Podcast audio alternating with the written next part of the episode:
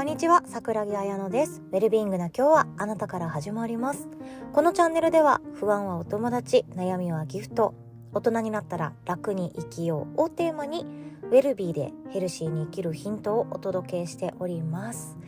いかがお過ごしでしょうか？今日はですね、体っていう感じからわかる頑張るより大事なことっていうお話です。大人になったら楽に生きるために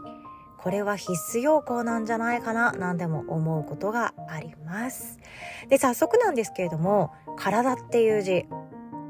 これって、成り立ちは、ね、なんか小学校の 1, 1年生で習うんでしたっけ ?1 年生で習うかちょっと忘れちゃったんですけども、人弁に元、人間の元になってるのが体ってことだと思います。でもこの漢字ってよく見ると90%ぐらいは休むっていう感じでできてんですよね。そう、体っていう字のほとんどは休むっていう字。で、それに一本付け足すと体になるよ。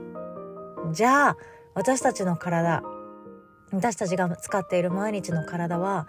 休ませてあげるっていうことが基本なんじゃないかな。なんてうんちくを今日はシェアしたくって、そう、私たちの生活の見直しですね。生き方の見直しに使っていただけたらなと思っています。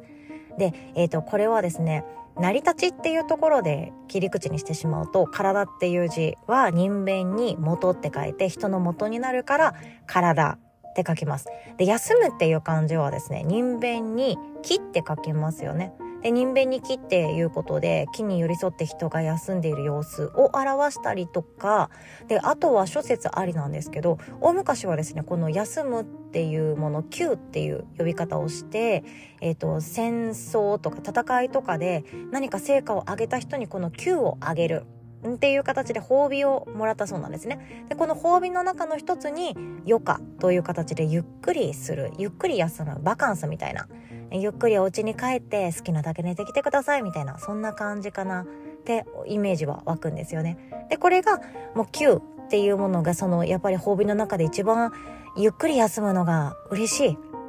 好きなだけ寝ていいよ好きなだけ好きなところに行っていいよって言われるのが一番嬉しいってことでこの Q っ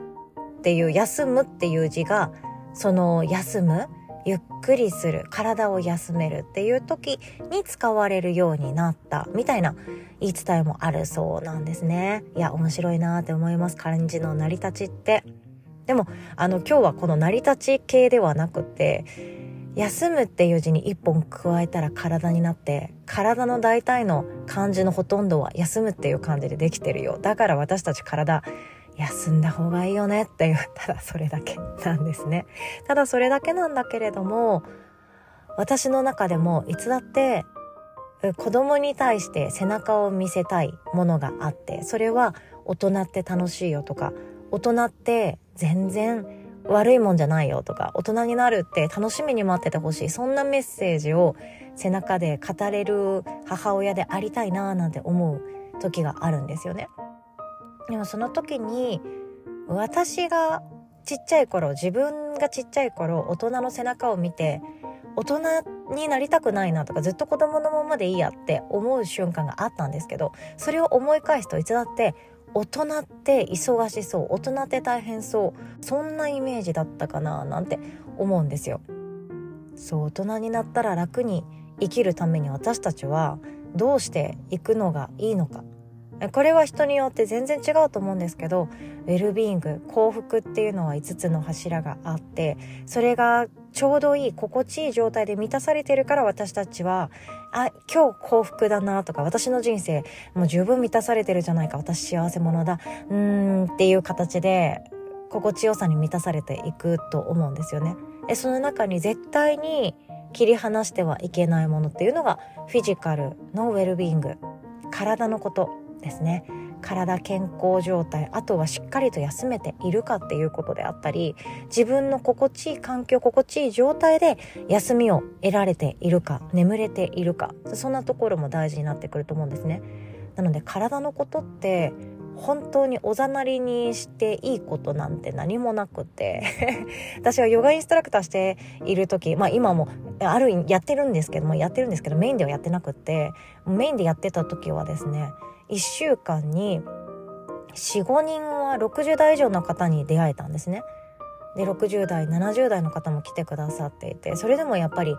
川崎のあの急斜面に住んでいる60代以上の方は足腰しっかりしてるなって思いながら ヨガレッスンさせていただいてました。みんな元気。みんな元気。たあなんか重たい荷物を持ってスーパーで買い出し行ってそこから歩いて降りてっていうのが日常やってるので足腰元気だな。ほんとたくましいなって思ってました。でも彼ら彼女たちの悩みっていうのはもう基本的に健康のことであってそれは年を重ねるごとに高まっていくそうなんですね。貯めたお金を今度健康のために使っていてあれなんでだっけ？っていう状態になってる人もいるそうです。いっぱい仕事していっぱいお金稼いででもう自分の中でもうたくさんもう本当に全力を注いできた仕事。で今度その仕事っていうものよりかも大事になってくるのが体になって。でももっと早くからメンテナンスしておけばよかったとかもっと上手に休むっていう癖を作っておけばよかったみたいなそんな後悔もあるそうなんですね。で私たちもそうなんですけど日本人って本当に休むのが下手っぴって海外の人からよく言われていますよね。なんでそんなに働くの？なんで休まないのさみたいな。夏休みがそれしかないの？えありえない？みたいな。夏休みとか言いつつお盆でしょ？みたいな。お盆でしょ？お盆だけでいいの？みたいな感じで言われたりもするそうなんですけれどもでもそれでもね働くのがやっぱり好きな人もいればそこに生きがいを感じている以上休むのが苦手とか休みたくないっていう感情が湧いてくるのも分からんでもないと思うんですよね。でそういう時にきっと私たちが学んでおいた方がいいことの一つとして自分に心地いい休み方を知っておくっていうことだと思いました。休み方を知っていてしかも自分の心地がいい自分にふさわしい自分にちょうどいい休み方を知っていれば休み明けの自分のエネルギーを活力を仕事に注ぎ込む瞬間めちゃくちゃ心地いいんじゃないかななんて思うわけなんですよ。休み方あなたは自分に心地のいいそしてちょうどいい休み方自分の中でありますか？自分の取説の一つに休み方ありますか？私実はちゃんと持ってなくってなんかぼやけてるのはあるんですよね。なんとなくだけど一人で公園散歩行くとすっきりするとか。なんとなくだけど一人でコーヒー飲んでるとさっぱりするとか。なんとなくだけど家にいたら落ち着かない。なんとなくだけどみたいな。そのなんとなくだけどっていうのがあるんですけど休むきっかけさえも自分で作る勇気がなかった時があるんですね。休むのが怖いとか。休んだらお金が入ってこなくなるじゃないか。休んだら生きていけなくなるじゃないか。あ怖い怖い。働こうみたいな時がありました。でもそれだったとしてもその今感じる恐怖とか未来に思う不安とかを一旦置いておいてよし一生懸命休むぞ全力で休むぞっていうきっかけ作りそれを自分の中で一つ取説として作っておくこと大事なんじゃないかなって思います。だって私たち大人がしっかり休んでしかも休むっていうことを大事にしていてで休むからこそご機嫌でいられて心地よくいられて周りの人とのコミュニケーションとか人間関係もすごく心地いいもので満たされていて幸せそうでっていうのを背中で見せることができたらその背中を見てくれた子供だったり近所の子供たちだったり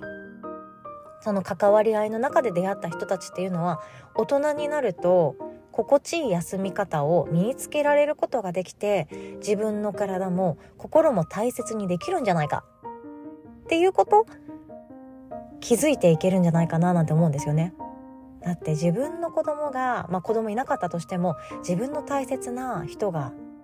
いや別に私の体なんてどうでもいいんだよ。私の心なんてどうでもいいんだよ。とにかく働かなきゃまずいんだよ。って言ってもう朝から晩まで365日働き詰めになっていや私なんて体は別にどっちでもよくて働かないのが怖い。休むのが怖い。って言ってる姿見たくないですよね。できれば見たくないですよね。私自分の娘がやり始めたら全力で止めようと思ってます。でそれでだんだんと心がついていかなくなって体はついていこうとするけど心がもうね置き去りになって今日私何のために生きてるか分かんないとか自分が何しに生まれてきたか分かんない。何がしたくて今日ここにいるか分かんない。自分の人生よく分からなくなってきた。えどうしたらいいの？でも会社行かなきゃ怖い。休むの怖い。って言い始めていたら私は全力で止めようと思います。だってそこに幸せがないから。そのやり方には幸せ幸福感じられないから。なんですよね。でもっと先が進んで休むの怖い。でも会社行かなきゃもっと怖い。でもなんか自分今今日体調悪いの分かってる。心の状態も良くないの分かってる。でも休むの怖い。どうしたらいい？え休んでいいのかな？休んじゃダメなのかな？どうしよう？怖い怖い。って言ってる姿を見たら休んでいいんだよって心の底から言ってあげたくなるじゃないですか。自分の大切な人だったら。ね周りの人がそうやって苦しんでるのを見るともう行かなくっていいよ。あなたの体と心より大事なものってないんじゃない？っていう風に一回休もう。一回落ち着こう。一回ゆっくりしよう。っていう風に提案すると思うんですよね。それを自分自身にもやってあげた方がいいなって思います。周りから見てあなたは誰かの大切な人。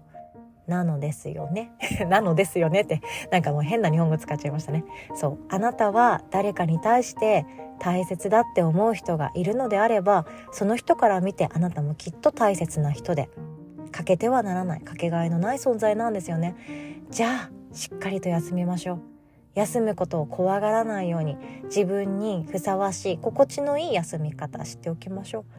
私も最近ですね10分だけって決めて休むっていうのを頻繁に取り入れるようにしました。もう最近パソコン疲れで目とか肩とか背中とかお尻とかが痛いなっていう時がよくあったんですよね。でも10分だけ仰向けになって好きな音楽を1曲かける。でその好きな音楽が1曲かかった後に次の曲にかかり始めたら目覚めてもう一回元に戻るっていうそのそんな休み方自分の中で今やって試してみてたんですよね。そしたら案外良かったです。自分の好きな曲それは自分だけが知ってる曲だと思うんですよね。え今日はロックなのか今日はあいみょんなのかえ今日はなんだろうなメロポップなのか今日はジャズなのかっていろいろあると思います。意外とチャイコフスキーとかも疲れ取れるなとか思っちゃうんですよね。ドビュッシーさんも最高です。そんな風に自分だけにしかわからない心地のいい音楽をかけながら10分仰向けでぼーっとする。それだけでも癒されていくのであればそれが自分に合ったふさわしい休み方だと思います。自分の中でぜひとも心地のいい休み方見つけておきましょう。それがきっとあなたのお守りになると思います。ということで今日はこんなお話でございました。最後までお聴きくださりいつも本当にありがとうございます。お互い自分の一日は自分で作っていきましょう。おしまい？